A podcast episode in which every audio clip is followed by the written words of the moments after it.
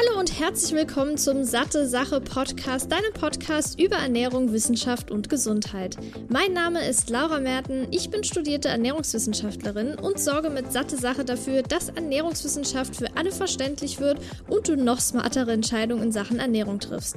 In diesem Podcast spreche ich mal alleine, mal mit führenden Expertinnen und Experten über die wichtigsten Fragen rund um die Ernährung. Viel Spaß!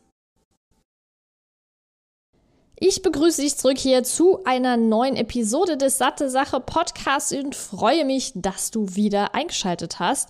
Heute gibt es ein weiteres super spannendes Interview und zwar mit dem Georg. Er ist jetzt schon zum vierten Mal hier dabei, aber das Thema Sporternährung scheint scheinbar sehr, sehr viele von euch zu interessieren und deshalb dachte ich mir, geht's heute mal um das Thema Sport für Anfänger, denn die letzten Episoden waren eher etwas spezifisch, einmal Supplements Supplements, dann haben wir noch über Fitnessmythen gesprochen und das andere war allgemeine Sporternährung. Und heute soll es wirklich darum gehen, wie fange ich mit dem Sport an, wie finde ich meine Sportart, dann wie sollte ich äh, die Sporternährung gestalten, ist es wirklich so, so wichtig, von Anfang an da wirklich exakt sich drauf zu fokussieren.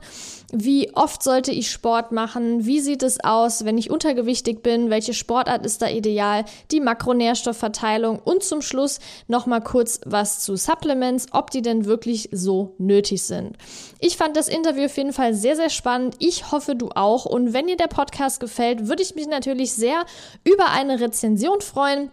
Gerne bei iTunes oder wenn du das jetzt bei YouTube hörst, gerne auch dort. Und wie immer auch über dein Feedback und ein Abo geht ganz, ganz fix. Und ich wünsche dir jetzt ganz viel Spaß mit dem Interview. Hi Georg, ich freue mich, dass du jetzt schon zum vierten Mal bereits hier im Podcast dabei bist. Aber das Thema Sporternährung scheint so viele zu interessieren und auch zu beschäftigen, dass ich dachte, du als Experte musst einfach wieder hier dabei kommen. Und heute soll es ja speziell um das Thema Sport für Anfänger gehen, weil wir hatten bisher eher so in Richtung, was ist, wenn man jetzt schon aktiv Sport macht, worauf muss man da achten, auch mit Supplements ein bisschen näher gesprochen und auch über Fitnessmythen. Und heute, wie gesagt, soll es um das Thema Anfängersport gehen. Und bevor wir starten, möchte ich dich bitten, dich mal kurz vorzustellen für diejenigen, die dich noch nicht kennen. Ja, okay. Also hallo erstmal von meiner Seite und vielen Dank äh, nochmal für die, äh, für die Einladung jetzt zum vierten Mal. War, war mir selbst gar nicht so bewusst an der Stelle. Ähm, also ich bin ähm, selbst promovierter Ernährungswissenschaftler. Für mich kam das Interesse für, für Ernährung auch, auch, auch aus, aus meinem Hobby, ähm, aus, äh, weil ich mit Ausdauersport angefangen habe und ich bin jetzt tätig als ähm, Fachdozent Referent ähm, an der Deutschen Klinik für Prävention und ähm, nebenher auch als Coach tätig, indem ich mit ähm, einzelnen Personen ähm, zum einen ähm, gerade im Triathlon-Bereich äh, diese coache hinsichtlich Ernährung, aber auch der Trainingsplanung und selbst daneben auch noch ambitionierter oder auch begeisterter Ausdauersportler. Ja. Ja, sehr, sehr spannend. Jetzt die Frage mit Corona. Wie sieht es denn da aktuell bezüglich Sportevents aus? Gibt es da was und wenn ja, welche? Und wenn nein, wie hältst du dich währenddessen so fit für die nächste, für das nächste Event? Ähm, ja, in der Tat ist es gerade sogar wirklich ähm, so, dass man, dass ich sehr optimistisch bin, ähm, denn im Triathlon-Bereich, ähm, spielt ja wirklich der Großteil Outdoor ähm, oder findet der Großteil Outdoor statt. Ähm, und da finden jetzt auch gerade die ersten Events wieder statt, ähm, auf jeden Fall in Europa. Und ähm, von daher laufen, Radfahren geht problemlos, auch ähm, viel Indoor. Und ähm, jetzt so mit Hinblick darauf, dass zumindest im Sommer, Spätsommer, Anfang Herbst auch wieder Wettkämpfe stattfinden werden, steigt natürlich auch irgendwo dann wieder die Motivation, äh, selbst aktiv dabei zu bleiben und regelmäßig zu trainieren. Also hast du quasi jetzt, während die Sportevents nicht stattgefunden haben, eher so auf Erhalt trainiert oder hast du schon so einen Hinblick auf das nächste Event wirklich fokussiert trainiert? Ähm, also mehr auf Erhalt, aber äh, das heißt nicht, dass der Umfang wesentlich geringer war in Teilen, bis darauf, dass das Schwimmen weggefallen ist. Ähm, sondern einfach nur vom Kopf her so. Ähm, und die Routinen, die sind so etabliert in meinem Alltag, dass ich meistens morgens früh was mache ähm, vor der Arbeit, abends dann nochmal etwas, so dass der, der Umfang mehr oder weniger fast gleich geblieben ist, aber ähm, noch nicht ganz fokussiert inhaltlich, was die Trainingsinhalte angeht, Intervalle, Intensitäten und so weiter, ähm, jetzt gezielt auf einen Wettkampf hin, wobei der jetzt äh, vermutlich äh, auch stattfinden oder ich hoffe, dass er stattfinden wird dann im Oktober, aber bis dahin ist noch etwas Zeit. Und so kann man jederzeit jetzt von diesem oder kann ich von diesem Fitnesslevel eigentlich jederzeit äh, wieder in strukturiertes oder gezieltes Training einsteigen. Ja, perfekt. Ja. Jetzt hast du ja gesagt, du hast mit Ausdauersport angefangen. Und ich denke, fast jeder Anfänger fragt sich zunächst mal, mit welchem Sport starte ich? Was ist der richtige Sport für mich? Kannst du da vielleicht kurz Tipps geben, wie man denn seine Sportart findet? Ja, ähm, also ich glaube, auf der einen Seite das so ein bisschen äh, Talent ähm, und auch das, äh, wo man so die Vorlieben hat, dass der Sport findet einen selbst oder man findet den Sport. Also der erste wichtigste Faktor ist meiner Meinung nach erstmal, woran habe ich Freude? Ähm, was macht mir Spaß, was kann ich einfach täglich machen. Und ähm, das ist dann auch erstmal egal, ob das Laufen ist, Radfahren, Schwimmen, das wäre jetzt natürlich jetzt äh, klassische Ausdauersportarten oder ob das ein Spielsport ist, ähm, wenn man in, sich in einer Mannschaft bewegt, Fußball, Badminton oder Tennis, ähnliches. Ähm, das wäre für mich erstmal so der erste Punkt, dass man sich da erstmal versucht auszuprobieren. Und das am besten in, in Gemeinschaft ähm, vielleicht auch sich regelmäßig verabredet, trifft, ähm, kann ja auch Walken, Wandern sein, ähm, kann ähm, das ähm, Freeletics oder ähnliches sein, was man jetzt auch ähm, draußen sehr gut machen kann. Und ähm, wirklich unabhängig von, von der Zielsetzung erstmal schauen, woran habe ich Freude. Denn äh, einer der wichtigsten Punkte ist nachher ja irgendwo, dass man es kontinuierlich und regelmäßig im Alltag durchführen kann oder das so in, in den Lebensstil mit einfließt. Ja, ich glaube auch, dass der Gemeinschaftsaspekt nochmal gerade zu Beginn ein Motivationsfaktor ist, weil wenn man jetzt sagt, du, ich möchte jetzt unbedingt anfangen mit Joggen, das war nämlich bei mir jetzt das Thema, dass ich mir gedacht habe, mhm. boah, Laura, du musst jetzt echt mal ein bisschen mehr Ausdauersport machen. Und da habe ich dann gemeinsam mit einer Freundin angefangen, die auch auf einem relativen Anfängerlevel war und da ist man dann eher dazu motiviert zu sagen, wenn man sich schon trifft, dass ich dann auch wirklich dahin gehe und meine Freundin nicht im Stich lasse. Aber wenn ich da jetzt alleine anfange, klar, dann habe ich die Motivation, ich will was machen für meine Gesundheit und sage ich jetzt mal, vielleicht für die Figur, je nachdem. Aber ich sage eher mal, oh nee, jetzt passt es gerade nicht so gut. Ich schiebe es auf nachher und dann macht man es doch nicht. Das heißt, der Aspekt ist auf jeden Fall sehr, sehr also wiegt sehr, sehr groß, finde ich, äh, in dem Bereich. Ja, ja in, je, in, in jedem Fall. Das kann ich nur ähm, teilen ähm, und auch unterstützen. Also zum einen Verbindlichkeiten für sich selbst irgendwo zu schaffen, an, dass man nicht nur hingeht, sagt, ich möchte jetzt irgendwo regelmäßig laufen, sondern wirklich sagt, okay, ich gehe Montag, Mittwoch und Freitags beispielsweise laufen, ähm, am besten in, in, Gemeinschaft, man lässt den diejenige dann nicht warten, ähm, teilt das. Und was mir damals irgendwo so geholfen hat, war auch so ein, ein größeres Ziel, was ich mir dann gesteckt hatte. Es war zunächst einmal unvorstellbar. Aber als ich angefangen hatte, das war so ein Jahr ähm, im Voraus, ähm, da sind ja auch die großen Marathonveranstaltungen häufig dann schon ähm, ausgebucht oder zumindest auch bei den Triathlon-Veranstaltungen, dass ich einmal einen Marathon laufen wollte. Das war so äh, Berlin.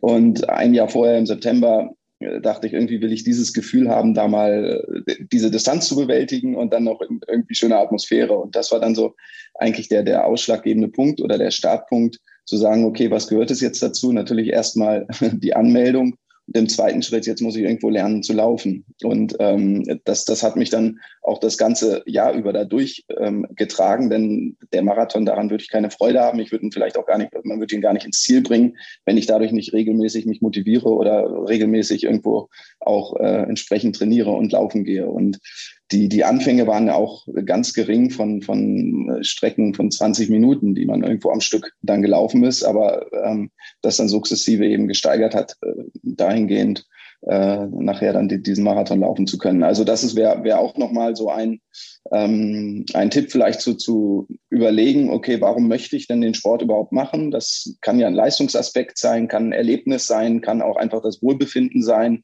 Ähm, also ist, ist ja vielfältig, die Gründe dafür, aber sich darüber klar zu, klar zu sein oder bewusst zu werden, okay, warum, warum möchte ich das eigentlich machen? Ähm, möchte ich mich einfach auch frisch fühlen, gesund fühlen, wenn ich morgens aufstehe, leistungsfähig? Ähm, möchte ich mich einfach in meiner Haut wohlfühlen? Ähm, und äh, dann sich, sich quasi vor dem virtuellen Auge so ein Bild aufzu, aufzubauen und das auch so als, als Vision mit, mitzunehmen. Mhm. Aber würdest du sagen, es gibt so den optimalen Anfängersport? Ähm, würde ich jetzt gar nicht, nein, auf eine, eine Sportart würde ich das gar nicht ähm, beschränken, sondern wirklich erstmal, dass man ja, eher spielerisch und mit der Freude, ähm, wie ich das am Anfang meinte, ähm, dahin geht und, und sagt, ähm, ähm, ich, ich, ich versuche mich in verschiedenen Sportarten. Natürlich gibt es Bewegungsformen, die weniger Equipment oder mit weniger Aufwand verbunden sind, zu denen man leichter Zugang hat. Das kann ja das Wandern, das Laufen, das Walken oder ähnliches sein, denn Sporthose oder Sport-T-Shirt, äh, alte Jogginghose oder ähnliches ähm, hat vermutlich fast jeder noch zu Hause. Ähm, Auswahl der Schuhe sollte man da am Anfang, wenn es jetzt um das Laufen geht, äh, schon ein bisschen ähm, Beachtung schenken, auch um Verletzungsrisiken äh, zu vermeiden und den passenden Laufschuh zu finden. Aber ansonsten ist da ja die Hürde in, in die Bewegung ähm, erstmal relativ gering, weil es auch im Alltag einfach eine natürliche Bewegung ist zu gehen oder mal, wenn man spät dran ist, äh, zum Bus laufen zu müssen oder ähnliches. Also ähm, der, der Zugang zu der Sportart kann in dem Fall vielleicht etwas einfacher sein. Aber an sich würde ich nicht sagen, dass es eine Bewegungsform oder eine Sportart gibt, ähm, die jetzt für ähm, alle, alle Menschen irgendwo als, als Einstieg in den Sport an sich ähm, empfohlen werden sollte, sondern ähm, ja, ich würde immer den spielerischen und den Spaßfaktor mit, ähm, mit einbeziehen und ähm, ja, von Alltagsfunktionen oder Aktivitäten eben daraus, daraus dann ableiten. Ja. Ja, ich meinte jetzt eher so vielleicht noch den Punkt, wenn man jetzt leicht übergewichtig oder generell stark übergewichtig ist, dann ist ja Laufen vielleicht am Anfang nicht der ideale Sport. Da gibt es ja dann auch äh, zum Beispiel Schwimmen oder so oder Aquagymnastik, was jetzt vielleicht eher besser ist. Würdest du da zum Beispiel eine Sportart raten? Okay, dann hatte ich die Frage eben missverstanden, ja. Ist ja ähm, gar kein Problem, ja, war ja auch sinnvoll, die Antwort. ja. Bei, bei ähm, Übergewicht, äh, klar, da würde ich vom Laufen und ähm, stark exzentrischen Belastungen ähm, erstmal absehen. Und ähm, also Radfahren ist eigentlich dann äh, ganz gut geeignet, wenn, wenn was man gut Outdoor machen kann. Ähm, das kann ja auch wirklich erstmal ohne, ohne Leistungsambition sein, ob man da mit dem Mountainbike fährt, mit dem Stadtrad. Schwimmen, finde ich, ist eine super Gelegenheit, jetzt wenn die ähm, Schwimmbäder auch wieder aufhaben was sich ähm, sehr schön als Einstieg ähm, dabei, äh, ja, äh, dabei eignet. Ja, das wären jetzt schon so die, die du, wie stehst du eigentlich zu E-Bikes? Weil das ist ja auch immer mal so eine kontroverse Diskussion. Ja, ähm, also bevor ich mich nicht bewege und ähm, der, das E-Bike vielleicht auch einfach die Hürde erstmal ähm, oder das E-Bike E-Bike dabei hilft, die Hürde zu überwinden, ähm, sich draußen zu betätigen, aufs Fahrrad zu setzen, ähm, vielleicht an Anstiegen dann den, den Motor eben dazu zu schalten, ähm, spricht da erstmal gar nichts dagegen. Und auch für Personen, die vielleicht gar nicht so mobil sind, ähm, ob das jetzt vielleicht aus, aus gesundheitlichen Gründen sind, weil, weil die Gelenke hier und da schmerzen oder weil man sich gar nicht ähm, erstmal auch noch nicht ähm, wohlfühlt, vielleicht auch ähm, gewissen Respekt hat vor manchen Strecken, Streckenlängen oder Anstiegen. Wenn man jetzt in einer hügeligen ähm, Gegend wohnt, ähm, ist, ist ein E-Bike dann eigentlich eine super ähm, Möglichkeit, da auch den, den Einstieg zu finden. Von daher würde ich da nie ähm, den Finger drauflegen und sagen, ähm, ja, ist schlecht, aber natürlich ist es immer schöner dann ähm, äh, so wenig wie möglich auch auf den Motor zurückgreifen zu müssen, was natürlich auch mit steigender Fitness dann wieder kommen kann. Aber für ähm, ähm, ältere Personen, stark übergewichtige Personen und auch so zum Einstieg, um die Hürde zu nehmen, gute, sinnvolle Möglichkeit, ja. Ich finde das auch total schade, dass viele, wie du jetzt gerade gesagt hast, mit dem Finger drauf zeigen, weil letztendlich ist es ja, und da stimme ich dir voll und ganz zu, besser, sich so zu bewegen als gar nicht. Und dann zu sagen, ja, das ist ja gar kein richtiges Fahrradfahren. Ich denke mir dann auch, ja, aber wenn sich jemand steigern möchte oder wie du gesagt hast, wenn man jetzt in der hügeligen Landschaft lebt und halt nicht irgendwie geradeaus fahren kann, was ja fast jeder kann und das Tempo anpasst, sondern zu sagen, gut, wenn ich in diesem Punkt bin, wenn es jetzt ein bisschen bergauf geht, dann kommt halt ein bisschen mehr Gewicht drauf, beziehungsweise Unterstützung. Und wenn nicht, dann kann ich ja geradeaus fahren. Ähm, und beim Joggen ist es ja so, da kann man die Geschwindigkeit sehr einfach anpassen. Da kann man sagen, wenn jetzt ein Berg kommt, gehe ich halt hoch. Man kann sagen, ich mache das jetzt intervallmäßig gerade am Anfang, dass ich zwei Minuten laufe, eine Minute gehe, wie es halt gerade passt, gerade zu Beginn. Mhm. Ähm, und da Ja, gut. Das war jetzt einfach nur so eine kurze Frage, weil du ja auch viel auf dem Rad unterwegs bist und das vielleicht ja. nochmal anzusprechen. Genau, um da kurz zu ergänzen, was ja auch dann häufig so ein ähm, noch, noch ein Effekt sein kann, ist ja einfach das Erlebnis, was man dann vielleicht hat, auch mit, mhm. wenn man mit dem E-Bike oder auch in der Gruppe unterwegs ist. Ähm, man verbindet das dann vielleicht mit einem guten Gefühl, auch mit dem Erlebnis, an der frischen Luft zu sein, ähm, nimmt die Umgebung anders wahr. Und das können natürlich auch alles wieder Faktoren sein, die dann in einen aktiveren oder aktiven, bewegten Lebensstil ähm, führen können oder en, äh, ja, enden können. Und von daher, ähm, ja, eigentlich äh, gut, dass es diese Möglichkeiten mittlerweile gibt, so auch den Einstieg ähm, ja. zu finden ja, und die Scheu nehmen kann. Definitiv.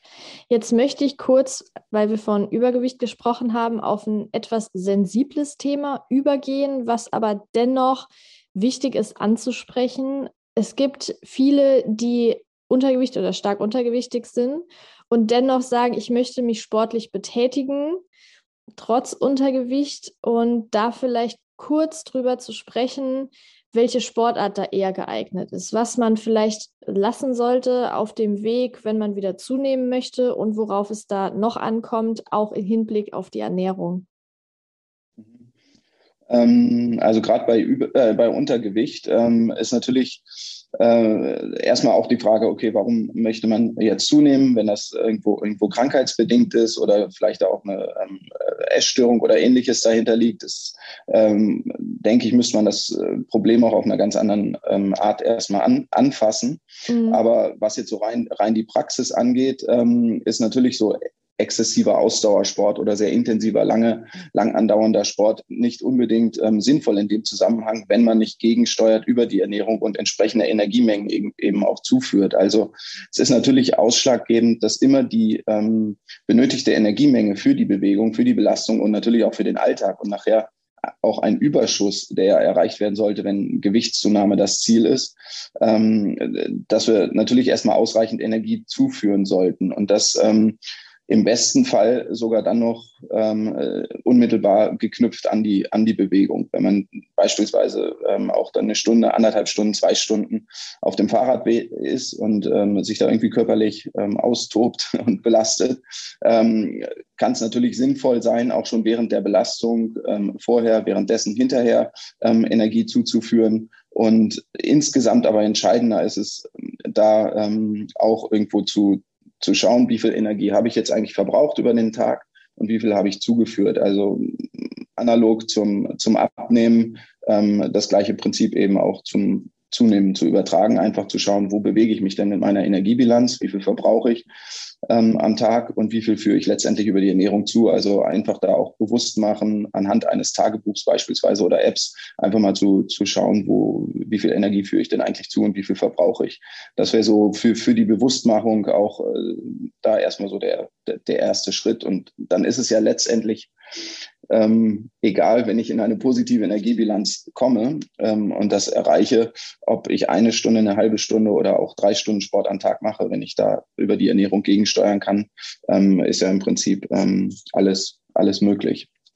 Mhm. Ich glaube, oft ist es ja das Problem, sei jetzt mal dahingestellt, welche Ursache dieses Untergewicht hat, größere Mahlzeiten zu essen. Also man kann natürlich sagen, ich kann keine große Mahlzeit am Stück essen, dann esse ich mehrere kleine Mahlzeiten, aber viele haben ja vielleicht generell das Problem, sei es jetzt psychisch oder sei es einfach ähm, physiologisch bedingt, wirklich mehr zu essen. Würdest du da sagen, man soll vielleicht dann eher eine Sportart wählen, bei der man nicht so viel Kalorien verbrennt? Oder würdest du sagen, nee, einfach mal gucken, dass man dann mehr isst? Also wenn die, wenn die, wenn das ähm, ist ja auch so, so die, die Frage der Zielsetzung. Ähm, also Gewichtszunahme, äh, gesunder Lebensstil ähm, oder Förderung der Gesundheit, präventive Aspekte, ähm, macht es natürlich auch Sinn, immer eine Kombination aus Kraft- und Ausdauersport zu wählen. Also dass man auf der einen Seite sagt, okay, ich ähm, fördere auch den Aufbau von stoffwechselaktiver Masse, also von Muskulatur durch entsprechendes Krafttraining. Ähm, da ist rein energetisch gesehen ähm, teilweise der Energiebedarf nicht unbedingt immer so hoch wie im ähm, äh, wie während äh, einer intensiven Ausdauerbelastung. Allerdings muss man natürlich berücksichtigen, dass hinterher die Reparaturprozesse einsetzen, also der Grundumsatz an sich natürlich auch ähm, erhöht wird. Und ähm, von daher, ähm, wenn es wirklich um die Gesundheit geht, Körpergewichtszunahme, auch hier immer eine Kombination aus Kraft- und Ausdauersport. Und natürlich auch hier immer unter der Berücksichtigung, was, was äh, ja, liegt der, derjenigen Person. Woran hat sie ähm, nachher Freude und was ist nachher umsetzbar? Also einer der wichtigsten Aspekte auch da ist immer irgendwo, was ist langfristig umsetzbar und äh, integrierbar in den Alltag. Mhm. Dass es nicht eine kurzfristige Intervention ist. Ja, ich denke auch, da muss man einfach schauen, was in Kombination für die Person passt. Ist es so, dass man nicht so viel essen kann, dann sollte man sich eher eine Sportart raussuchen, die nicht so extrem viel Kalorien verbrennt oder zum Beispiel auch langfristig wie jetzt Muskelmasse aufbauen, ja auch positive Effekte haben kann, auch auf die Gewichtszunahme, auf das Körpergefühl. Ähm, und dann vielleicht noch den Aspekt Ernährung reinbringen, ähm, was ist jetzt für mich machbar, wie viel kann ich zu mir nehmen, wie viel sollte ich pro Woche trainieren. Da sollte man vielleicht auch noch mal drauf achten, dass man nicht in so eine ja, Sportsucht verfällt und dann immer zu denken, ja, ich muss das jetzt aber machen für meine Gesundheit, sondern auch zu wissen, es reicht, wenn man sich drei viermal die Woche irgendwie eine halbe Stunde, dreiviertel Stunde sportlich betätigt. Gerade für den Anfang muss man ja nicht sagen, äh, ich setze mich jetzt drei, viermal die Woche aufs Rad für zwei Stunden, was vielleicht am Anfang nicht so positiv zu bewerten ist, eher kontraproduktiv, sondern wirklich langsam starten und dann sich anzupassen nach und nach. Genau, ja. Also ich würde da auch immer eher von dem ähm, vom, vom Gedankengang ähm, so rangehen. Natürlich kann man sich versuchen, an, an Trainingsplänen auch immer zu orientieren. Das hilft auch, ist ja auch eine Stütze, gibt Struktur und ähm, man verpflichtet sich dann auch anhand der, der Trainingspläne vielleicht auch oder wenn man sich verabredet mit anderen äh, Personen, in den Sport auch regelmäßig zu machen. Aber wenn man ähm, sich überlegt, okay, das wäre jetzt, ist der Optimalfall, ähm, jetzt kommt irgendwie was dazwischen. Das passiert ja jedem, auch im Berufsalltag, ähm, ja, Stress im Alltag oder weil man sich vielleicht nicht gut fühlt oder ähm, kommt halt der ganz normale Alltag, das Leben dazwischen in irgendeiner Form. Und ähm, ja, was ist jetzt die zweitbeste Lösung? Vielleicht kann ich den Trainingsplan jetzt nicht mehr ganz, ganz einhalten, aber was ist die, die zweitbeste Möglichkeit, die ich jetzt an dem, an dem Punkt machen kann. Wenn ich jetzt keine Zeit habe, mich eine halbe Stunde zu bewegen, na, dann mache ich das vielleicht nur eine Viertelstunde. Ähm, ist trotzdem besser als nichts und nimmt auch so ein bisschen den, den Druck raus, ähm, irgendwo alles äh, perf perfekt dann machen zu müssen, sondern irgendwo jeder gelaufene Schritt ist besser als gar kein, als, als das Laufen ganz wegzulassen. Und ähm, so, so kann man für sich selbst auch ein bisschen die, die Perspektive vielleicht ändern auf die, auf die Bewegungsform. Also ich kenne das nur von mir selbst auch zu genug, wenn dann Trainingsplan vor mir liegt und ähm, ich komme dann irgendwie in zeitliche Engpässe. Ähm, switch dann auch immer um, okay, heute ist vielleicht nicht Zeit für die zwei Stunden ähm, Radfahren, dann gehe ich aber vielleicht eine Stunde irgendwo äh, indoor auf die Rolle, ist die zweitbeste Lösung, aber umsetzbar und ähm, man bleibt trotzdem, trotzdem in dem Prozess drin und ähm, meistens ist es dann auch, äh, gibt einem trotzdem das positive Körpergefühl am Ende und man äh, erreicht ja trotzdem noch einen äh, Trainingsreiz oder äh, positiven Einfluss jetzt Wohlbefinden und ähm, äh, ja, Leistungsfähigkeit oder Entwicklung, sportliche Entwicklung. Hm, ich finde, das ist genau ein wichtiger Punkt, genau wie auch in der Ernährung, dass man sagt, ich passe den Sport und die Ernährung an meinen Alltag an und nicht andersrum. Also man soll nicht den ganzen Alltag um Sport und Ernährung planen, sondern schauen, was passt super in meinen Alltag, was lässt sich langfristig integrieren, wo bleibe ich motiviert am Ball und denke nicht dauernd, oh Gott, das passt jetzt gerade nicht, dann ist dein Alltag versaut und irgendwie, ja, kommt alles durcheinander.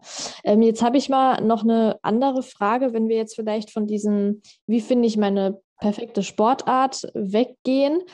Ähm, Gerade zu Beginn ist es ja vielleicht auch wichtig, wenn man nicht so sportlich ist, mit welchem Pensum steigt man ein? Wie, ja, wie trainiere ich meinen Körper, ohne ihn über zu trainieren und über zu belasten? Jetzt gab es eine mhm. spezifische Frage ähm, von einer Instagram-Followerin und sie ist 55 Jahre alt, macht seit einem Jahr Sport und ist sich nicht so ganz sicher, wie ihre maximale Herzfrequenz ist. Und das kann man ja vielleicht von diesem einen Beispiel auch allgemein übertragen. Wie ermittle ich die äh, maximale Herzfrequenz und sollte ich da wirklich immer drankommen oder sollte ich eher schauen, dass ich vielleicht so 10, 20 Schläge drunter bin? Mhm. Ähm, ist natürlich auch an der Stelle immer so gesagt, was ist jetzt die Zielsetzung? Ähm, äh, also wo, worauf soll mein Training, mein, mein, ja, meine sportliche Aktivität letztendlich abzielen? Und ähm, jetzt eine Person zunächst einmal, um die, die maximale Herzfrequenz zu ermitteln, ähm, muss man sich natürlich erstmal ausbelasten, was das Herz-Kreislauf-System angeht, wenn man das jetzt wirklich ähm, ähm, in der Praxis durchziehen möchte. Das, dazu kann man natürlich einen Labortest nutzen in Form von einer Leistungsdiagnostik. Dann gibt es ähm, auch Feldtests, die man für sich selbst machen, aber voraus, äh, selbst machen kann. Aber Voraussetzung dafür sollte immer sein, dass man zunächst einmal keine ähm, gesundheitlichen Einschränkungen hat. Also das Herz-Kreislauf-System sollte ähm, funktionieren und es sollte ähm, auch abgeklärt sein, so spätestens ab ab dem Alter von 40, dass man da irgendwo sicher ist. Ähm, man kann, ähm, das, man darf das Herz-Kreislauf-System auch, ähm, also da hilft es schon, so eine sportärztliche Untersuchung mal zu machen, zu schauen, darf ich mich denn überhaupt ausbelasten oder liegt da, liegen da eventuell Risikofaktoren vor. Wenn das der Fall ist, dass man sich ausbelasten kann, und darf, ähm, dann spricht auch nichts dagegen im Rahmen, äh, selbst von, auch von gesundheitsorientiertem Training, mal ähm, intensivere Belastungsspitzen zu setzen und um jetzt die, die maximale Herzfrequenz dann ähm, zu ermitteln. Auf der einen Seite gibt es die, die, ähm, gibt's dann natürlich so eine Faustformel, die 220 minus dem Lebensalter, was man so als groben Richtwert, muss man wirklich sagen, ähm, nutzen kann, wenn man sich zum, versucht, erstmal theoretisch darüber anzunähern. Ähm, ansonsten ist es nach äh, einer gewissen Trainingszeit, halbes Jahr, eines Jahr, nach einem Jahr, wenn man ähm, da irgendwo regelmäßig sein Ausdauertraining auch absolviert hat, ähm, ließ sich ganz in, in Eigenregie in Form von einem ähm, zwölfminütigen Test beispielsweise auf der Laufbahn im Stadion durchführen, dass man sagt, okay, ähm, in zwölf Minuten schaue ich jetzt, wie weit komme ich denn eigentlich in diesen zwölf Minuten? Wie viele Runden schaffe ich dabei? Kann man auch und zum Ende die letzten 200 bis 400 Meter irgendwo, dass man da nochmal ähm, besonders äh, stark beschleunigt, soweit das noch möglich ist. Und dann müsste man am Ende dieser, dieses intensiven Laufs, natürlich noch ordentlich im Aufwärmprogramm, ähm, müsste man so auch nah an der maximalen Herzfrequenz herankommen. Man kann das natürlich auch anders machen innerhalb von einem 20-Minuten-Test, dass man wirklich mal schaut, wie weit ähm, äh, komme ich innerhalb von 20 Minuten oder ich versuche fünf Kilometer so schnell zu laufen, wie es geht, ähm, äh, was ich in, im, im Rahmen eines Trainings oder auch drei Kilometer können das sein, sagen wir so eine Belastungszeit von ähm, 10 bis 20 Minuten, dass man mit, mit einer Endbeschleunigung am Ende, äh, dass man da schaut, okay, wo liegt denn jetzt meine Herzfrequenz? Natürlich lässt sich das dann gut durch den, ähm, ja, mit, mit Pulsmesser entsprechend ähm, überprüfen oder dann feststellen. So ließ sich das in der Praxis ähm, für einen selbst im Alltag auch ermitteln, wenn man es darauf ab, ablegt, immer vorausgesetzt, man ist auch wirklich gesund. Ähm, und das kann natürlich auch als, als ähm, Prozess verfolgt werden. Wenn man dann regelmäßig trainiert, verbessere ich mich denn? Wenn man dann in regelmäßigen Abständen beispielsweise so einen Test macht, immer unter möglichst ähnlichen Bedingungen, ähm, dass man alle drei Monate, so wenn wir sagen zwölf Wochen, trainiert man irgendwo strukturiert nach, nach Block oder nach seinem Programm, ähm, schaut, hat sich denn was getan? Habe ich ähm, jetzt konnte ich mehr Runden, eine halbe Runde mehr, eine Runde mehr auf dem Sportplatz absolvieren ähm, in, innerhalb dieser zwölf Minuten. Also das wäre so eine Variante eigentlich des, des Cooper-Tests. Das wäre eine Möglichkeit, aber immer vorausgesetzt, so, ähm, dass, ähm, dass das Herz-Kreislauf-System gesund ist. Das heißt aber auch nicht im Trainingsalltag, dass jetzt jede Trainingseinheit ähm, an dieser Pulsschwelle ne, wird auch kaum umsetzbar und machbar sein, äh, gelaufen werden sollte, sondern man bewegt sich von der maximalen Herzfrequenz, wenn man jetzt so ein Grundlagen-Ausdauertraining macht, irgendwo im Bereich von ähm, 60 bis 70 Prozent der, der maximalen Herzfrequenz. In der Größenordnung wird das sein. Aber auch da würde ich das ähm, immer gar nicht als ähm, zur, zur Steuerung des Trainings sehen, die Herzfrequenz, sondern eher ähm, mal zur Kontrolle. Dadurch, dass es so viele Einflussfaktoren auf, auf die, die Herzfrequenz gibt. Also wir haben die äußeren Bedingungen, äh, allein die Temperatur ähm, im Sommer bei 30 Grad da ist der Herzschlag von allein schon 10, 15 ähm, Schläge höher teilweise. Vielleicht hat man schlecht geschlafen, hat Kaffee vorher getrunken, was hat man vorher gegessen, hat vielleicht auch beruflichen Stress drumherum. Das sind ja alles Einflussfaktoren, die die Herzfrequenz ähm, mit beeinflussen. Ähm, ich würde es immer mitlaufen lassen, auch als Kontrollinstanz, aber auch immer das ähm, ähm, Körpergefühl mitspielen lassen und sagen, okay, wie fühle ich mich denn heute eigentlich, wenn ich äh, meinen Dauerlauf mache? Vielleicht bin ich heute 20 Sekunden langsamer auf den Kilometer als sonst. Ähm, der Puls ist aber trotzdem ähm, etwas erhöht. Okay, vielleicht bin ich irgendwo entweder ermüdet von vorherigen Training, vielleicht habe ich schlecht geschlafen, vielleicht ist es auch draußen wärmer oder ich habe zu wenig getrunken. Ähm, und das einfach mehr als Kontrolle sehe, okay, ähm, ja, ohne das jetzt zu sagen, jetzt muss ich aber auch unbedingt mein, mein Tempo reduzieren oder ich muss es erhöhen, um in diesen Pulsbereich zu kommen, sondern wirklich da, wo, wenn ich einen lockeren Dauerlauf mache, wo bewege ich mich dann eigentlich und kann mich noch gut unterhalten. Das wäre jetzt auch noch so ein, so ein ähm, Maßstab oder vielleicht so eine Orientierungsgröße. Ähm, Gerade wenn man sich da mit anderen Personen verabredet und zusammenläuft, wo kann ich mich denn eigentlich noch gut und bequem unterhalten? Und ähm, das wäre dann äh, so, so als Steuerungsgröße eher, ähm, eher zu sehen, ja, um, um lockeren Dauerlauf zu machen oder Entwicklung der Grundlagen, Ausdauer, Ausdauer, Fettstoffwechsel und so weiter zu trainieren. Mhm. Jetzt gerade zu Beginn war es bei mir so, dass ich beim Laufen recht schnell an meine nicht Maximalherzfrequenz, aber in einen sehr hohen Bereich schon gekommen bin. Also es ging bei mir relativ schnell zu 160, 170 hoch. Ähm, und ich mhm. habe gemerkt, dass ja, auf jeden Fall einen Tag, aber meistens zwei Tage später meine Ruheherzfrequenz erhöht war. Ähm, ist es normal? also du bist ja jetzt kein Arzt und sollst jetzt hier auch nicht diagnostizieren, aber vielleicht kann man da ja sagen, dass das am Anfang ähm, passieren kann. Also natürlich ist am Anfang bei, bei ungewohnten Belastungen, Bewegungen möglich, dass das natürlich der ganze Körper, dementsprechend auch der, das Herz-Kreislauf-System darauf reagiert und irgendwo Anpassungsprozesse stattfinden. Und gerade wenn der Herzschlag ähm, oder Herzfrequenz deutlich erhöht ist, ähm, kann das aber kann auch an dieser Stelle natürlich vielfältige Ursachen haben. Also auch hier wieder ähm, Schlaf, Ernährung, ähm, Stress drumherum, alles äh, beeinflusst ja auch hier ähm, unsere Herzfrequenz. Deswegen sollte man eigentlich eher, ähm, wenn das über einen längeren Zeitraum so, dass man, dass man sagt, in, in der Regel ist meine Ruheherzfrequenz irgendwo bei 50, 60 oder ähnliches ähm, und jetzt die letzten zwei, drei Tage irgendwo bei, bei ähm, 70, 80 irgendwo, wenn, wenn man sowas feststellt, ähm, kann das natürlich auch darauf hindeuten, dass man vielleicht einen leichten Infekt hat oder eine Erkältung, die irgendwo im ähm, ja, im, im Ankommen ist. Ähm, aber kann natürlich auch darauf hindeuten, dass, dass der Körper noch ähm, irgendwie ähm, Trainingsreize mit, ähm, mit, mit verarbeitet und damit noch nicht, ähm, ja, insgesamt äh, ist das natürlich auch einfach eine Form von Stress, die da auf den Körper wirkt, dann in dem Fall. Und äh, aber auch hier als, als Kontrolle zur Beobachtung würde ich das immer heranziehen, aber ähm, noch nicht unbedingt ähm, zur Steuerung auch immer hinterfragen, wie fühle ich mich denn dann eigentlich gerade in dem, in dem Moment. Und wenn ich sage, ich fühle mich trotzdem irgendwie gut ausgeruht und man beginnt seine nächste Trainingseinheit, vielleicht ist der Pulsschlag etwas erhöht, manchmal reguliert sich das dann auch wieder ähm, etwas, dass man schaut, okay, wie fühlen sich denn jetzt meine Beine an? Ähm, und wenn, wenn, wenn sich eigentlich alles ganz normal anfühlt, ähm, dann sind das vielleicht auch einfach nur natürliche Schwankungen. Mhm. Jetzt hast du gerade schon Reparaturprozesse angesprochen.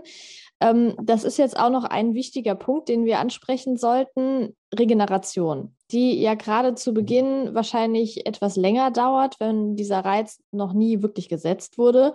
Was würdest du denn sagen, wie so die Abstände sein sollten? Braucht der Körper oder wie lang braucht der Körper, um jetzt bestimmte Trainingsreize gerade zu Beginn äh, zu verarbeiten? Ja, also es sind natürlich viele Faktoren, die jetzt da auch wieder ähm, einspielen und das ist auch ganz schwer pauschal zu beantworten. Zum einen hängt es natürlich davon ab, wie ähm, gut ist der diejenige Sportlerin trainiert. Wenn wir jetzt einen Sportanfänger haben, äh, wie, wie, hoch ist das Trainingsvolumen natürlich insgesamt dann?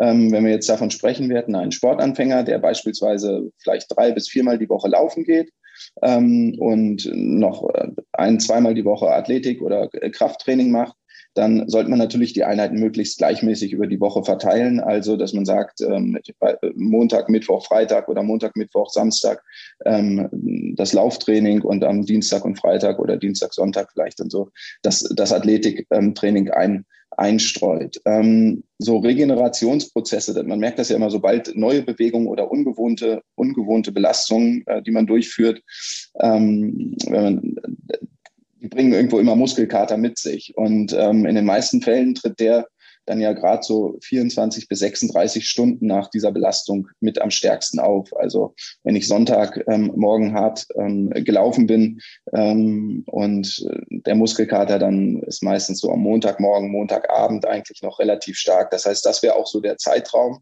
ähm, wo ich immer sagen würde, okay, zu den Zeiten entweder alternative Belastung, Bewegungsform, auf jeden Fall nicht mehr einen intensiven Trainingsreiz dann darauf setzen, gerade wenn man diese Muskel, den Muskelkater eben auch spürt spürbar ist. Und dann am Dienstagmorgen, vielleicht ist ja auch immer noch ähm, äh, etwas äh, ja, Muskelkater vorhanden, äh, Dienstagabend ähm, dann auch wieder normales Training mit aufnehmen kann oder vielleicht braucht es auch bis Mittwoch. Aber in, so von dieser Zeitspanne auch da immer so ein bisschen wieder reinhören, wie fühlt sich denn jetzt meine Muskulatur an?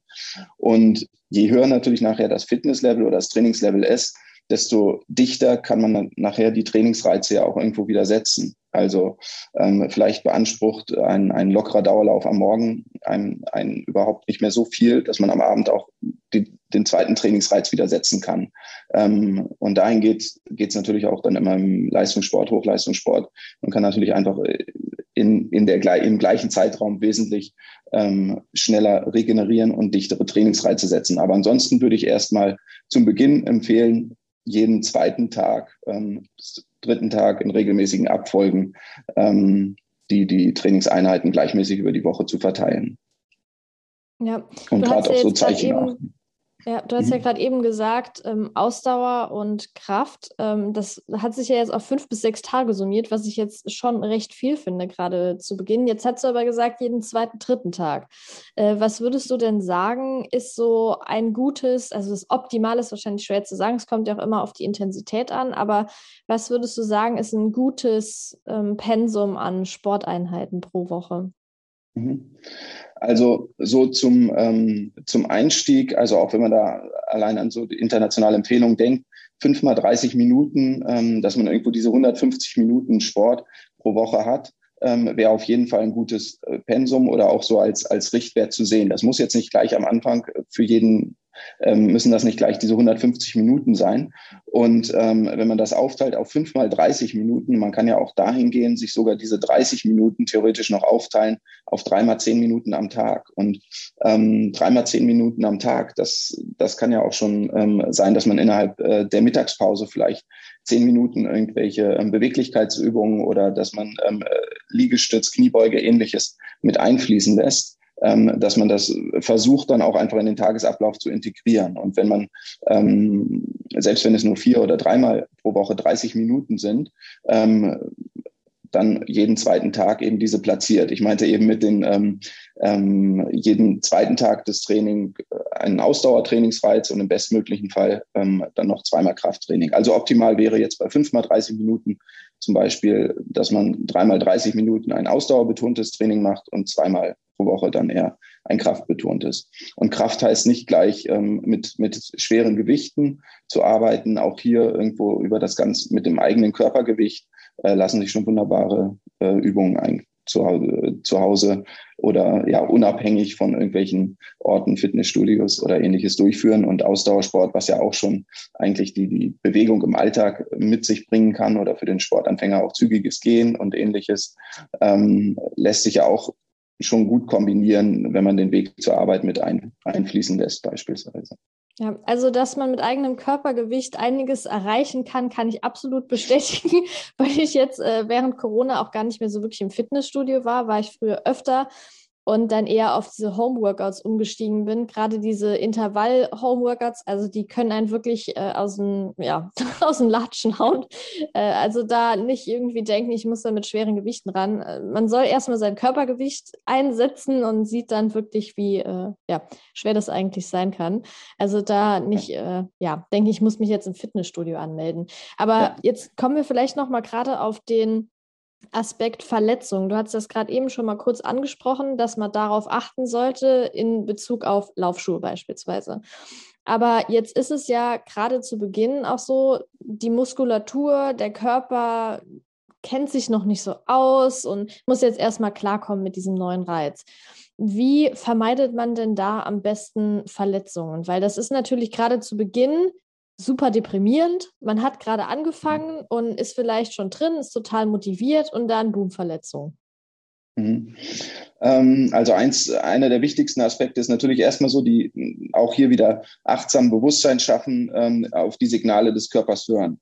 Und ähm, jetzt hatten wir einen Punkt eben angesprochen, gerade wenn man merkt, man ist ermüdet, man hat vielleicht auch so Formen von Muskelkater, dass man da nicht ähm, unbedingt jetzt noch mit einem weiteren harten, intensiven Trainingsreiz irgendwo ähm, reingeht. Äh, das, das sind meistens irgendwo dann ja eine äh, Kombination oder eine Ursache aus mangelnder Erholung und dann wieder zu schnell, ähm, zu viel oder zu intensiv ähm, weiter zu trainieren. Das Zweite ist äh, manchmal, dass man auf jeden Fall nicht zu schnell den Umfang steigern sollte. Also wirklich da behutsam, behutsam und langsam vorgehen ähm, was die Belastungssteigerung angeht. Und das kann von, ähm, von Wechsel, wenn wir jetzt beim Laufen sind, von einer Minute gehen zu einer Minute laufen, eine Minute gehen, zwei Minuten laufen, dass man so sukzessive wirklich auch die Belastung aufbaut und steigert, gerade wenn man ganz neu ist in, in, in dem Sport. Und ähm, so kommt man aber auch innerhalb von sechs bis acht Wochen bei drei Trainingseinheiten ähm, pro Woche kommt man auch irgendwo dahin, dass man nachher eine halbe Stunde am Stück laufen kann wenn das, wenn das dann mal das Ziel ist. Aber das wirklich sukzessive und langsam aufbauen. Und natürlich ist es dann ähm, jetzt auch, wenn wir von Krafttraining sprechen ähm, und auch bei der ähm, und auch beim Laufen, ähm, ja, dass zumindest die, die Bewegungsform, die Übungsausführung jetzt auch im Krafttraining irgendwo äh, natürlich korrekt sein sollte. Und da ähm, ja, die Bewegungsmuster sollten erstmal erlernt werden, deswegen beim Krafttraining auch mit geringer Last dann an der Stelle zu beginnen und im besten Fall auch unter ordentlicher Anleitung am Anfang zumindest mit Ko Kontrollmöglichkeiten oder auch Korrekturmöglichkeiten ähm, ja, bei, bei, bei der Übungsausführung. Das wären so die ersten, ähm, ja, äh, die ersten Tipps an der Stelle und wirklich auch immer äh, so die, die eigenen Körpersignale ähm, beachten. Und ja, Sport muss nicht, muss nicht unbedingt wehtun oder sollte nicht wehtun. Ähm, also nicht in den Schmerz ähm, rein trainieren oder reinlaufen. Und ähm, Auswahl des richtigen Laufschuhs ähm, kann dabei, also das würde ich auf jeden Fall empfehlen, wenn das jetzt ähm, die, die, der Sport sein soll, an dem man Freude findet, äh, dass man da die richtige Schuhauswahl trifft und ähm, ja, um mögliche äh, ja, Fehlstellungen oder auf, die, auf den individuellen Laufstil ähm, passende Schuhe oder auch Körperkonstitution ähm, ähm, passende, Schu passende Schuhwerk trägt. Und auch hier immer variieren, in dem Fall auch was die Untergründe angeht, mal Asphalt, mal Waldboden, ähm, mal hügelig laufen. Ähm, das sind irgendwo da äh, Varietäten, äh, ja, Variabilität mit ein, einfließen lässt. Und wie sieht das mit Aufwärmen und Cooldown aus? Ja, also aufwärmen auf jeden Fall, gerade vorm ähm, äh, Krafttraining. Also beim, beim Laufen ist es ja jetzt einfach so, wenn wir, ähm, bevor wir laufen, dass man einfach ein paar Schritte geht, nicht morgens direkt aus dem Bett springt in die Laufschuhe und ähm, da losstürmt, sondern irgendwo den, den, Körper dann einfach ganz normal einmal, einmal durchbewegt oder von dem langsamen Gehen dann in den Laufschritt übergeht. Was man auch ähm, gut machen kann, sind ähm, so leichte Beweglichkeits-, Mobilitätsübungen, dass man ähm, die Hüfte gerade heißt, dass man einmal äh, sich auf einem, einem Bein hinstellt, das andere Bein schön ausschwingt in alle Richtungen, vor, zurück, also in den ganzen Bewegungsamplituden, dass man die Gelenke einmal auf die Belastung vorbereitet und ähm, äh, die ganze Muskulaturkreislauf so ein bisschen, bisschen in Schwung bringt. Und ähm, das, den ähm, jetzt vor, vor, den Sport zu setzen, ähm, das ist ja immer so ein bisschen umstritten, inwieweit das sinnvoll ist oder nicht. Jetzt vor explosiven, intensiven ähm, Sportarten, ähm, da würde ich das weglassen. Es ist eher nicht empfehlenswert, ähm, sich vor dem Sport äh, zu dehnen und ansonsten ähm, zu, auch immer nach gründlichem Warmmachen. Gerade das Dehnen, die Muskulatur sollte aufgewärmt sein, also nicht in den maximalen Dehnungsreiz oder ähnliches gehen vor der äh, bei, bei, bei kalter Muskulatur. Ähm, und dann das, äh, kann das Dehnen zu, zur ja, Vorbereitung auch oder zur Lockerung der Gelenke, ähm, lässt sich das für das subjektive Wohlbefinden, wenn es sich gut anfühlt, aber auch ähm, gut einbauen. Und das ist dann auch so ein bisschen, würde ich es fast ähm, individuell belassen. Man kann das von einem lockeren Dauerlauf, wenn es einem gut tut, auch mit den, mit den Black Rolls ähnlichem, die die Muskulatur etwas aufwärmen, ausrollen, ähm, mobilisieren, ähm, durchbewegen, äh, leichte Dehnungen, aber auch hier nicht in den Schmerz reindehnen, ähm, durchführen und dann ähm, die, die die Einheit eben ähm, entsprechend durchführen. Bei einer lockeren Grundlagenausdauereinheit ähm, ist jetzt nicht unbedingt ein, ein ja, massives, großes, äh, großer Cooldown ähm, notwendig, wenn ich dann eine halbe Stunde bei geringer Intensität ähm, unterwegs war. Hinterher kommt dann ja meistens die Dusche in Form von äh, einer Mahlzeit, dann vielleicht auch noch die entsprechende Regeneration. Ähm, aber äh, da ist nicht immer zwangsweise ein Cooldown möglich. Aber natürlich, sobald ich hochintensiv trainiert habe oder intensive Belastungsabschnitte hatte, macht es Sinn, dann auch ähm, äh, sich wieder entweder locker auszulaufen, auszuradeln, zu schwimmen. Ähm, und äh, auch beim, beim Krafttraining, da ich dann durch ähm, lockere, ähm, äh, ja, aerobe Bewegung, also auch hier kann das gehen, lockeres Ausradeln, wenn die Fitnessstudios dann wieder aufhaben, ähm, eben auch Cooldown oder das, ähm, den Ausklang der, der Bewegung. Ähm, ja, äh, oder die, die Trainingseinheit damit abzuschließen. so. Und mit Aufwärmen bei Kraftsport, du hast ja gerade gesagt, das ist enorm wichtig. Ist es da sinnvoll, die Übung erstmal ganz leicht durchzuführen oder ist da Dehnung auch wichtig? Mhm.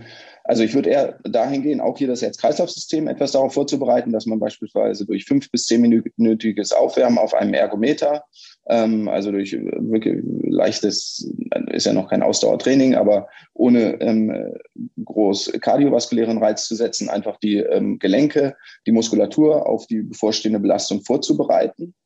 Und ähm, gerade für einen Anfänger im, im, im Kraftsport auch hier wirklich erstmal in Richtung Kraftausdauertraining in den ersten, ähm, mindestens in den ersten zwei Wochen zu gehen. Also wirklich viele Wiederholungen bei geringer, ähm, bei geringer Last durchzuführen. Das sind ähm, 20 Wiederholungen aufwärts.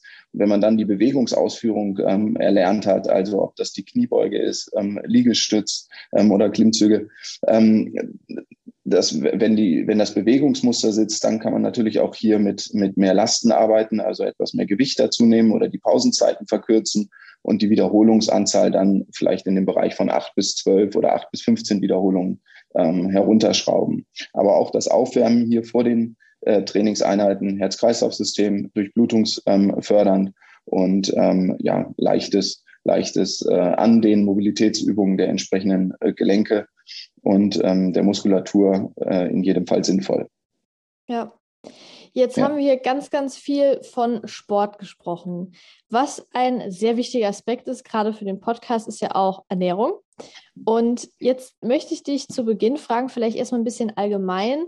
Kannst du ungefähr sagen, wie wichtig die Ernährung jetzt zu Beginn ist? Also klar, Ernährung ist immer wichtig, ne?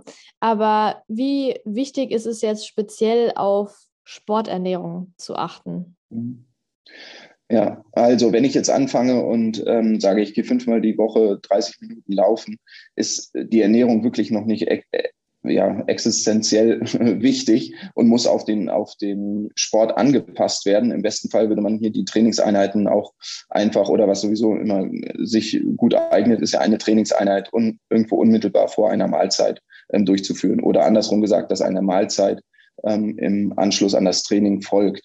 Von daher, da sind erstmal noch keine großen ähm, Anpassungen notwendig. Man kann natürlich darauf achten, dass man einfach, ähm, also auch hier Bewusstsein schafft, irgendwo, wie hoch ist eigentlich meine Proteinzufuhr. Ich bewege mich jetzt ein bisschen mehr, tue was für meinen ähm, Muskelstoffwechsel. Ich verbrenne vielleicht auch etwas mehr Energie, gerade wenn ich intensiver trainiere, kann hier und da mal die Portion Kohlenhydrate ähm, etwas mehr sein. Aber in der Regel wird das ähm, jetzt ohne das Ziel des Abnehmens ja auch normal über den Hunger ähm, reguliert. Das heißt, man hat eigentlich auch, sollte ein natürlich reguliertes Hungergefühl haben, Sättigungsgefühl, ähm, so dass durch das Mehr, durch die Mehrzufuhr an Nahrungsmitteln an sich ähm, eben auch der entsprechende Energiebedarf auf jeden Fall erstmal gedeckt wird und auch hier eher der Fokus ähm, in Richtung Lebensmittel Qualität dann vielleicht zu legen. Aber da würde ich jetzt noch keinen ähm, Sinn darin sehen oder nicht die Notwendigkeit. Ähm, Sinn kann man natürlich immer, man kann immer sinnvoll die Ernährung an, an das Training anpassen, aber ähm, noch keine Notwendigkeit jetzt da zwangsweise ähm, in Richtung ähm, ja, intensiver Sporternährung oder äh, ähnliches zu denken. Also würdest du sagen, zu Beginn ist eher die ausreichende Kalorienzufuhr und vielleicht auch das Timing in Form von nach dem Training Essen wichtig? Ähm, also wie, wie ansonsten auch für, ein, äh, für, für den Normalbürger. Wir sprechen jetzt, wenn wir von, von den WHO-Empfehlungen sprechen, einfach von, von den minimalen ähm, Empfehlungen, die für einen gesunden Lebensstil ähm, oder die einem gesunden Lebensstil beitragen sollten. Und da geht es ja wirklich erstmal darum, sich ähm, nährstoffreich und energieausgewogen zu ernähren. Wenn das Ziel natürlich nachher irgendwo die Gewichtsreduktion ist, ähm, oder auch ähm, Leistungszuwachs, Zuwachs, Abbau von Körperfett, dann muss man natürlich irgendwo ein bisschen ähm, gezielter darauf schauen, wie viel Energie führe ich denn einfach zu. Und je mehr und je intensiver ich trainiere, desto ähm, sensibler oder desto genauer sollte man hinschauen, wann esse ich was, zu welchem Zeitpunkt esse ich was und wie viel. Und ähm, vielleicht muss ich mich dann auch während des Sports ähm, schon verpflegen. Aber am Anfang reicht es in der, in der Regel dann Flüssigkeitshaushalt natürlich nochmal an erster Stelle ähm, zu nennen ähm, und dann ähm, eine, eine gesunde, ausgewogene, bedarfsgerechte ähm, Ernährung eben äh, durchzuführen. Und jetzt kam eine spezielle Frage. Wie kombiniert man Sport mit Ernährung in Bezug auf Pre- und Post-Workout-Meals, also vor dem Sport und nach dem Sport? Was würdest du sagen? Klar, zu Beginn ist es jetzt nicht so 100% wichtig, ne? aber wenn man jetzt schon ein bisschen weiter denkt, was wären denn so ideale Mahlzeiten vor dem Sport? Wie sollte da der Abstand sein? Und was wäre ideal nach dem Sport? Mhm. Ähm, also wenn ich auch jetzt hier eine längere intensive Trainingseinheit habe. Ähm, ausschlaggebend ist ja erstmal vor dem Sport, dass ich dann sicherstelle mit der letzten Mahlzeit, dass ich ausreichend Energie für die entsprechende Belastungsform zur Verfügung stelle. Wenn ich mich intensiv belaste, sind das mehr Kohlenhydrate. Wenn ich wirklich mich nur ganz locker bewege, ähm, sind nicht unbedingt so viele Kohlenhydrate notwendig. Der zweite Punkt ist natürlich ähm, die Verdaulichkeit, wie stark und wie schwer belaste ich irgendwie meinen Magen-Darm-Trakt. Das heißt, es sollte zum einen genügend Abstand zu der Trainingseinheit sein und es sollten leicht verdauliche Lebensmittel aufgenommen werden. Das heißt, vor einer ähm, intensiven Trainingseinheit zwei bis vier Stunden vorher, das muss man so ein bisschen für sich auch austarieren und überlegen, wie, wie, wie schwer li liegen mir jetzt die jeweiligen Mahlzeiten ähm, im Magen. Ähm, kann das eine eine, eine kohlenhydratbetonte Mahlzeit sein, zum Beispiel mit Reis, ähm, etwas Quark oder äh, kann auch ein Toast mit äh, ein bisschen ähm, ähm, Quark und Marmelade sein, wenn das jetzt wirklich sehr intensiv ist. Können aber auch gut eingeweichte Haferflocken sein, ähm, sechs bis sieben oder fünf bis sieben Esslöffel mit etwas, etwas Wasser dazu und ähm, vielleicht Quark und einer Banane. Ähm, also irgendwo was leicht verdaulich ist und ähm, zunächst einmal dafür sorgt, dass ich ausreichend mit Energie versorgt bin. Abstand zwei bis vier Stunden ähm, vor, vor dem Sport.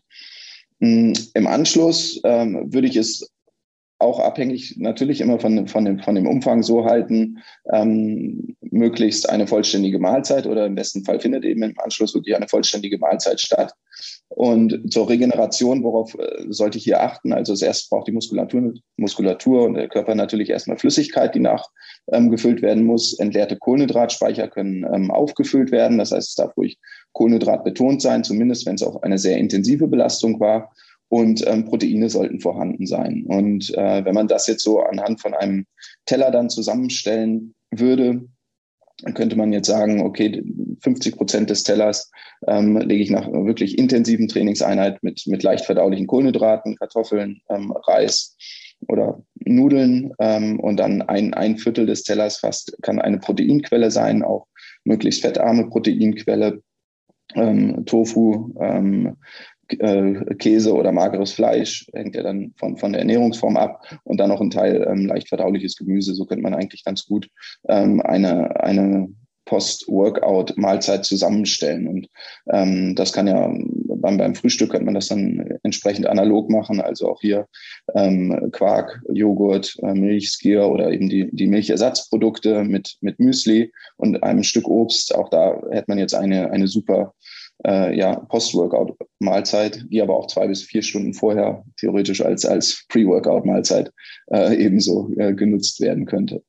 Jetzt sprichst du gerade Frühstück an. Wie sieht es denn aus auf nüchternen Magen trainieren? Also viele denken ja, nüchtern würde auch bedeuten, wenn man jetzt zwischen 12 und 18 Uhr nichts gegessen hat. Aber nüchtern ist ja wirklich, wenn der Körper quasi noch nichts zugeführt bekommen hat. Also morgens im Prinzip.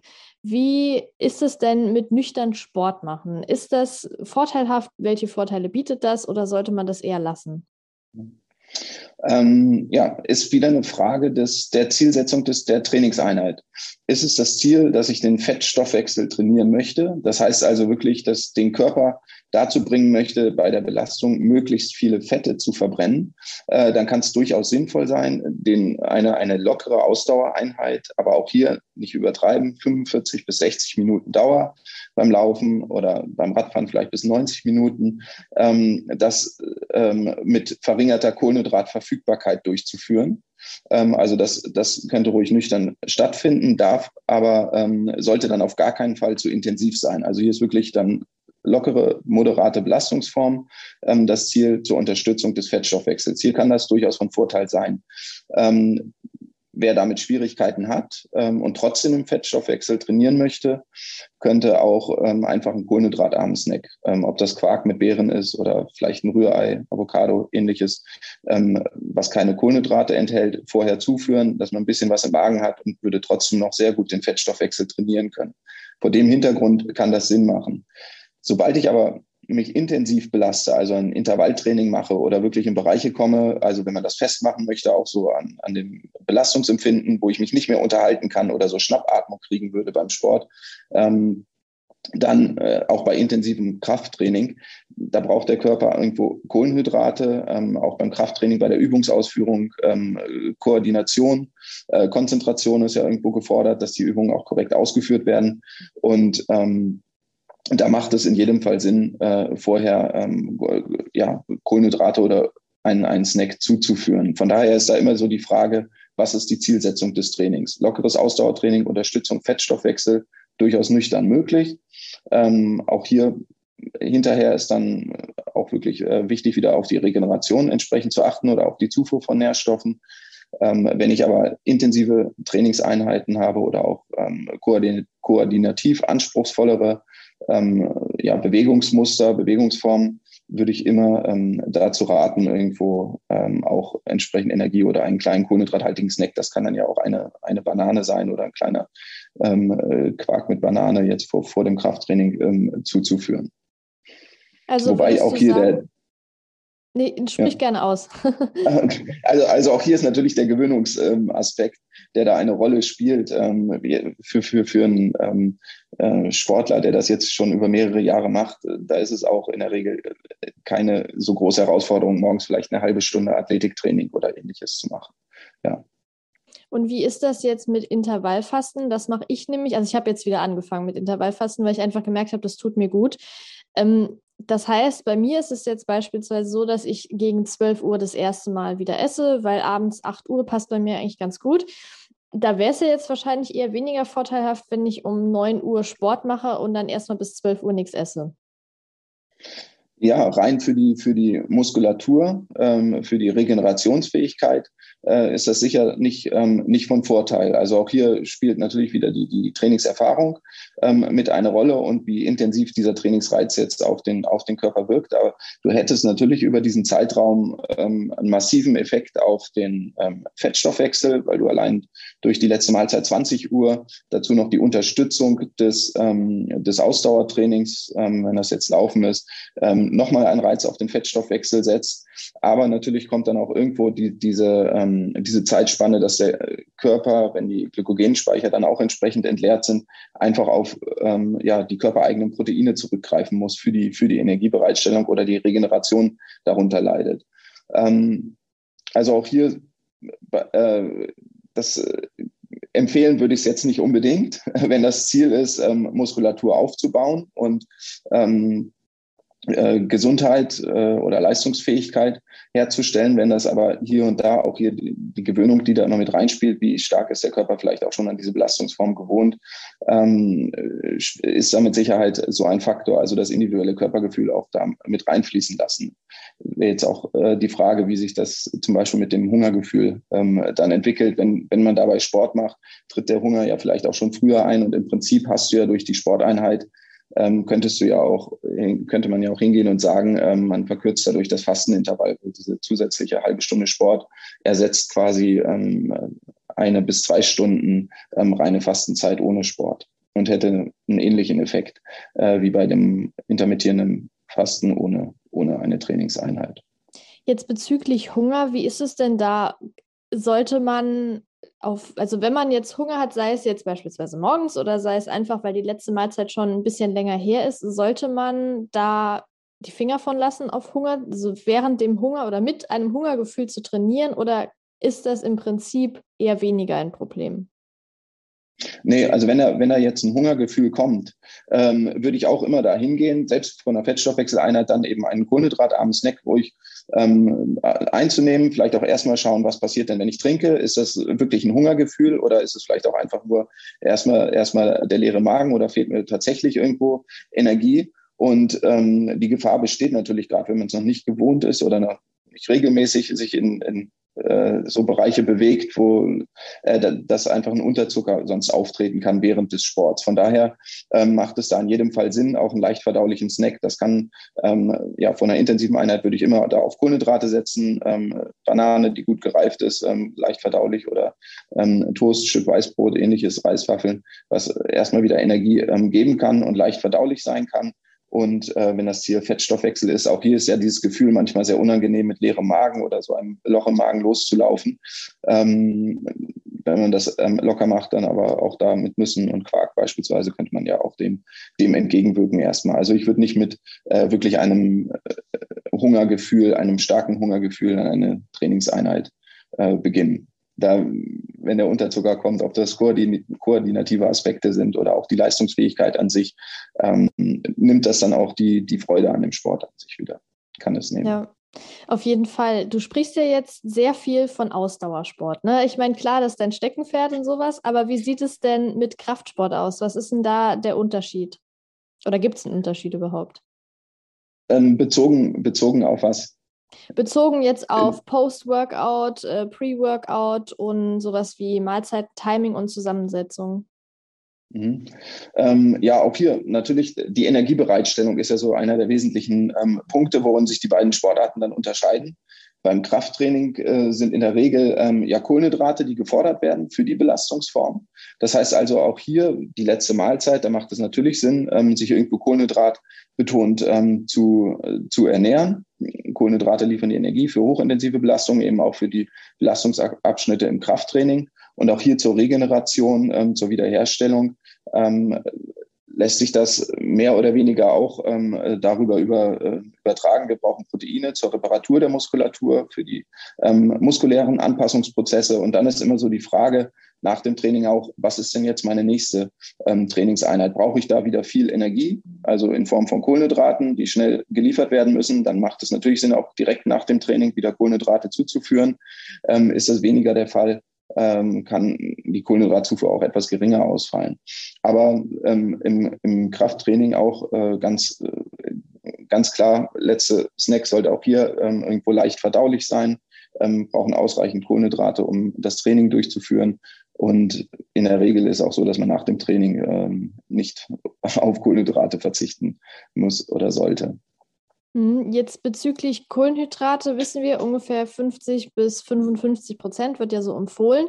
Und muss man bei der Proteinmenge zu Beginn auf eine gewisse Menge achten oder ist es hier dann auch so, dass man sagt, ja, diese regulären Empfehlungen von 0,8 bis 1 Gramm pro Kilogramm Körpergewicht ist ausreichend? Ähm, also wenn man das jetzt erstmal ähm, optimieren möchte, ich, ich würde jetzt auch so hingehen, wenn man einen Ausdauersportler hat, der wirklich ähm, viel trainiert, dass man sich irgendwo im Bereich ähm, auch von fünf bis sieben Gramm Kohlenhydraten pro Kilogramm Körpergewicht ähm, am Tag bewegt. Beim Kraftsportler. Fünf bis sieben ist ein bisschen viel, ne? Für, ähm, für, für einen äh, leistungsambitionierten Ausdauersportler sollte das eigentlich so das, das Minimum sein. Fünf bis pro, sieben Gramm pro Kilogramm Körpergewicht. Genau, ja. ja. Also wenn wir jetzt nicht vom ähm, Gesundheitssportler ähm, sprechen. Ah, das ist extrem viel, oder? Also gibt es jetzt gerade kein Missverständnis, oder? Also die normalen Empfehlungen der DGE sind ja 0,8 Gramm. Äh, also äh, jetzt, jetzt war ich bei den Kohlenhydraten. Ich glaub, ja, okay, grade, gut, alles klar. Äh, gut. Genau. Ich war gerade bei den Kohlenhydraten, nicht bei den Proteinen. Das, ist, nein, äh, nein. das kann nicht sein. Okay, alles klar. Nein, nein, nicht, nicht, nicht bei den Proteinen, sondern äh, bei den Kohlenhydraten fünf bis sieben. Und äh, für den Kraftsportler kann das hier und da etwas weniger sein, weil in, in Summe da auch ähm, äh, insgesamt weniger Energie einfach umgesetzt wird, können das drei bis fünf Gramm pro Kilogramm Körpergewicht sein. Und alles klar. was die Proteine angeht, genau die Proteine, ähm, auf jeden Fall am, am Minimum würde ich da schon immer ansetzen, von den 1,2 Gramm eigentlich, wenn wir in Richtung Sporternährung auch denken. Und ähm, ich würde aber eher versuchen, ähm, pro Mahlzeit oder auch Snack, wenn es jetzt nicht unmittelbar der leichte Wettkampfsnack ist vor der, vor der sportlichen Belastung, ähm, mindestens 20 Gramm Proteine einfach pro, in, pro Mahlzeit zuzuführen. Und ähm, wenn man die dann gleichmäßig über den Tag verteilt auf ähm, vier bis fünf Portionen, so kommt man eigentlich von allein oder sehr einfach auch. Das können auch mal 15 bis 20 Gramm in der Größenordnung sein jetzt für den ähm, für, für Gesundheits- und Breitensportler. Ähm, so kommt man eigentlich sehr gut äh, damit hin, ausreichend Proteine über den Tag zuzuführen. Wenn man es optimieren möchte, dann eben auch unmittelbar im Anschluss an eine, an eine Trainingseinheit. Ja. Mhm. Okay, gut, jetzt bin also, ich. nicht die fünf bis sieben Gramm. Ja, okay, alles klar. Macht natürlich Proteine viel drin. mehr Sinn. Ja. ja. Ähm, genau. Also jetzt, drei bis fünf mal 20 Gramm, sagen wir so. Okay, aber Protein. Ja, genau, Protein. Okay, alles ja. klar.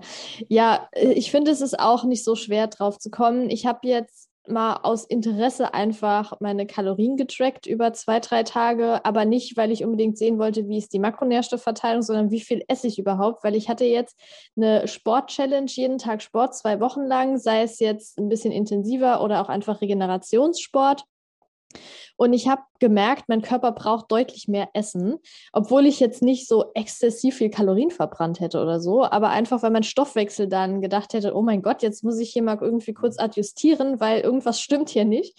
Und da war ich auch auf deutlich mehr Kalorien, als ich dachte und vor allem deutlich mehr Protein, als ich dachte. Also ich wiege 50 Kilo und ich glaube, ich war so bei äh, 80, 90 Gramm Protein, was ja jetzt schon deutlich mehr ist, als vielleicht unbedingt nötig ist. Ähm, aber da habe ich nochmal gesehen, weil viele ja immer sagen, oh, da kommst du nicht auf dein Protein und so. Ja, ne, ist auf jeden Fall machbar.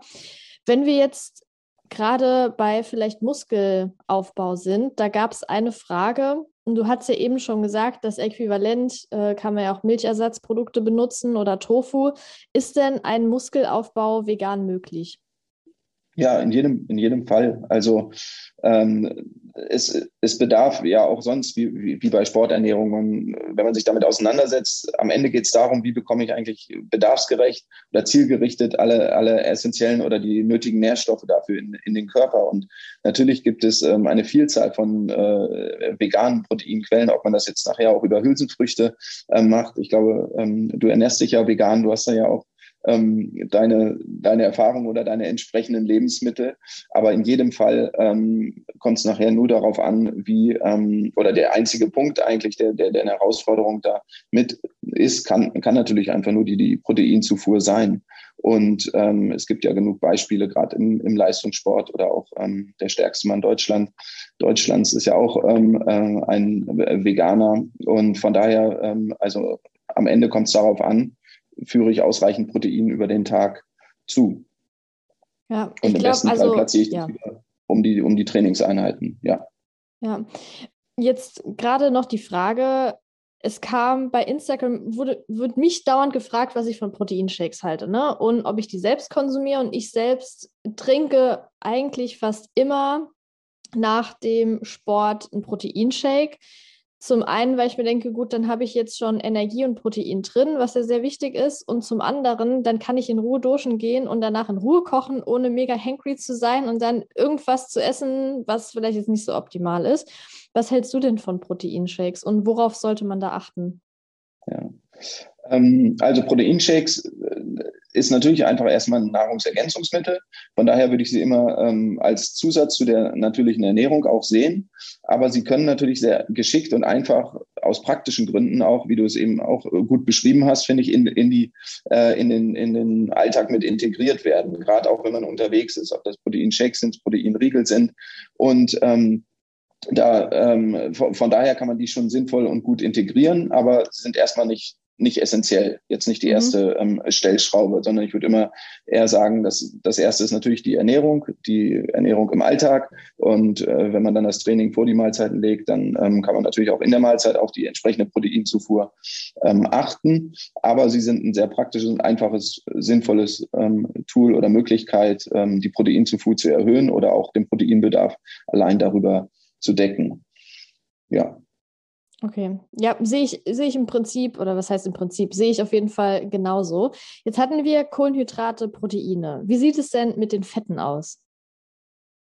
Ähm, bezogen auf äh, den Sport, auch da ähm, ein, eine große Herausforderung ist ja immer die, die ausreichende Zufuhr der essentiellen ähm, ähm, Fettsäuren oder der ungesättigt, mehrfach ungesättigten Fettsäuren. Und ähm, ja, die Omega-3-Fettsäuren, äh, irgendwo sehe ich da immer, immer als Herausforderung. Ähm, auch äh, Fisch wird äh, von den meisten Personen ja nicht in den Mengen gegessen, um auf die entsprechenden Mengen zu gelangen. Von daher äh, finde ich, kann auch da ähnlich wie die, die, die Proteinshakes, äh, Omega-3-Supplementierung äh, sinnvoll, sinnvoll sein und ähm, ja, ein bis drei Gramm ähm, am Tag der essentiellen ähm, Omega-3-Fettsäuren zuzuführen, gerade wenn man sich ähm, sportlich noch bewegt und belastet.